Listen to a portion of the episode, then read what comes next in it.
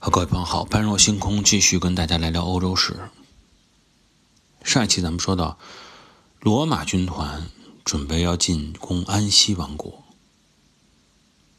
但他们忽略了一个重要的问题，就是对于马的使用，他们非常的不重视，而且不知道对手怎么样来用马，以为还会像日耳曼人那样骑着马过来，然后从马上跳下来跟他们进行陆地作战。除了对马的重视程度不够，可能会对这次战争产生非常大的影响以外，还有一个问题，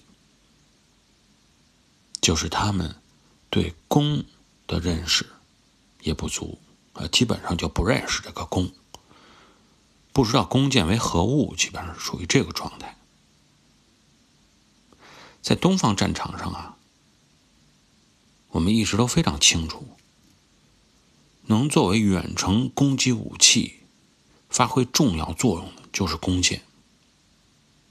从古代历史上就已经了解到很多了啊，呃，弯弓搭箭等等这种战争啊，非常的清晰啊，没什么新鲜的对于我们来说，但对于地中海周边地区来说，这是一个新型物件，没见过。那那有的朋友说，罗马军团他们有没有远程攻击武器？用什么来攻击呢？有，用什么攻击？大家在奥运会比赛上就能看得到。呃，就是那玩意儿，标枪。对于他们来说，远程攻击武器，而且呢非常有威力，啊，穿透力非常强的，就是标枪。拿了一个标枪。只要你有劲儿，跑两步投出去，直接能贯穿对手的胸膛。有时候像穿羊串似的，穿个两三个都不成问题。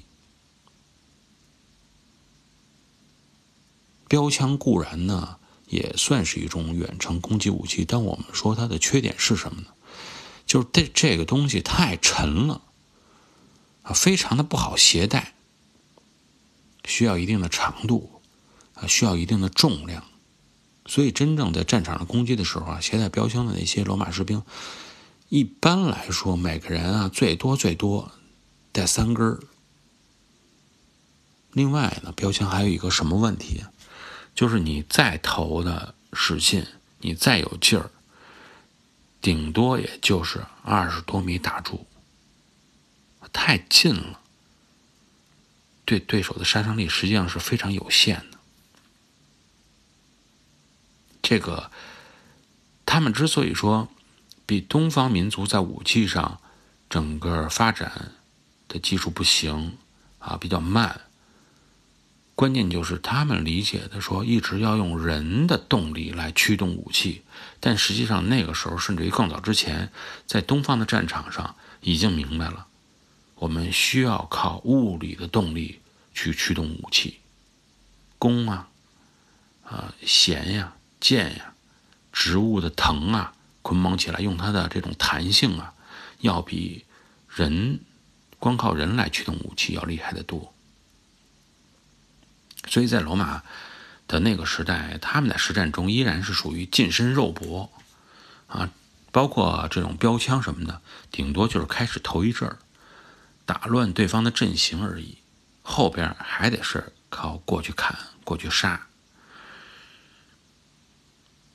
所以说，武器战术这种进化，不是说靠你不停的在军队训练就能够解决得了的。我们说，其实最大的动力啊，进步最大的动力来源于哪儿？我个人觉得还是来源于压力，周围环境给你造成的压力，甚至于说给你造成这种生死存亡的压力。才是你动力前进的原因。罗马人之所以轻视骑射，是因为整个的地中海地区与欧亚草原之间从来没有发生过直接的冲突，所以他们才会没有这方面研制的动力，也不知道应该去研制什么。而相对来说呢，古代中国。从战国的后期开始，我们就饱受北方游牧民族、游牧部落的侵扰，甚至于进攻、掠夺。所以我们在这一方面动力就强得多。由于这些压力，导致我们在武器装备上、战术方面进化的也要快很多。说到这儿，大家可能都会想到，啊，胡服骑射就是这么一个这个压力之下反映出动力进步的一个表现。赵武灵王胡服骑射什么时候发生的？公元前三百年就已经发生了，三百零七年。那么，古代中国实际上这些在技术上的成进步、技术上的成功、武器上的进步，都是一种对游民族的复制。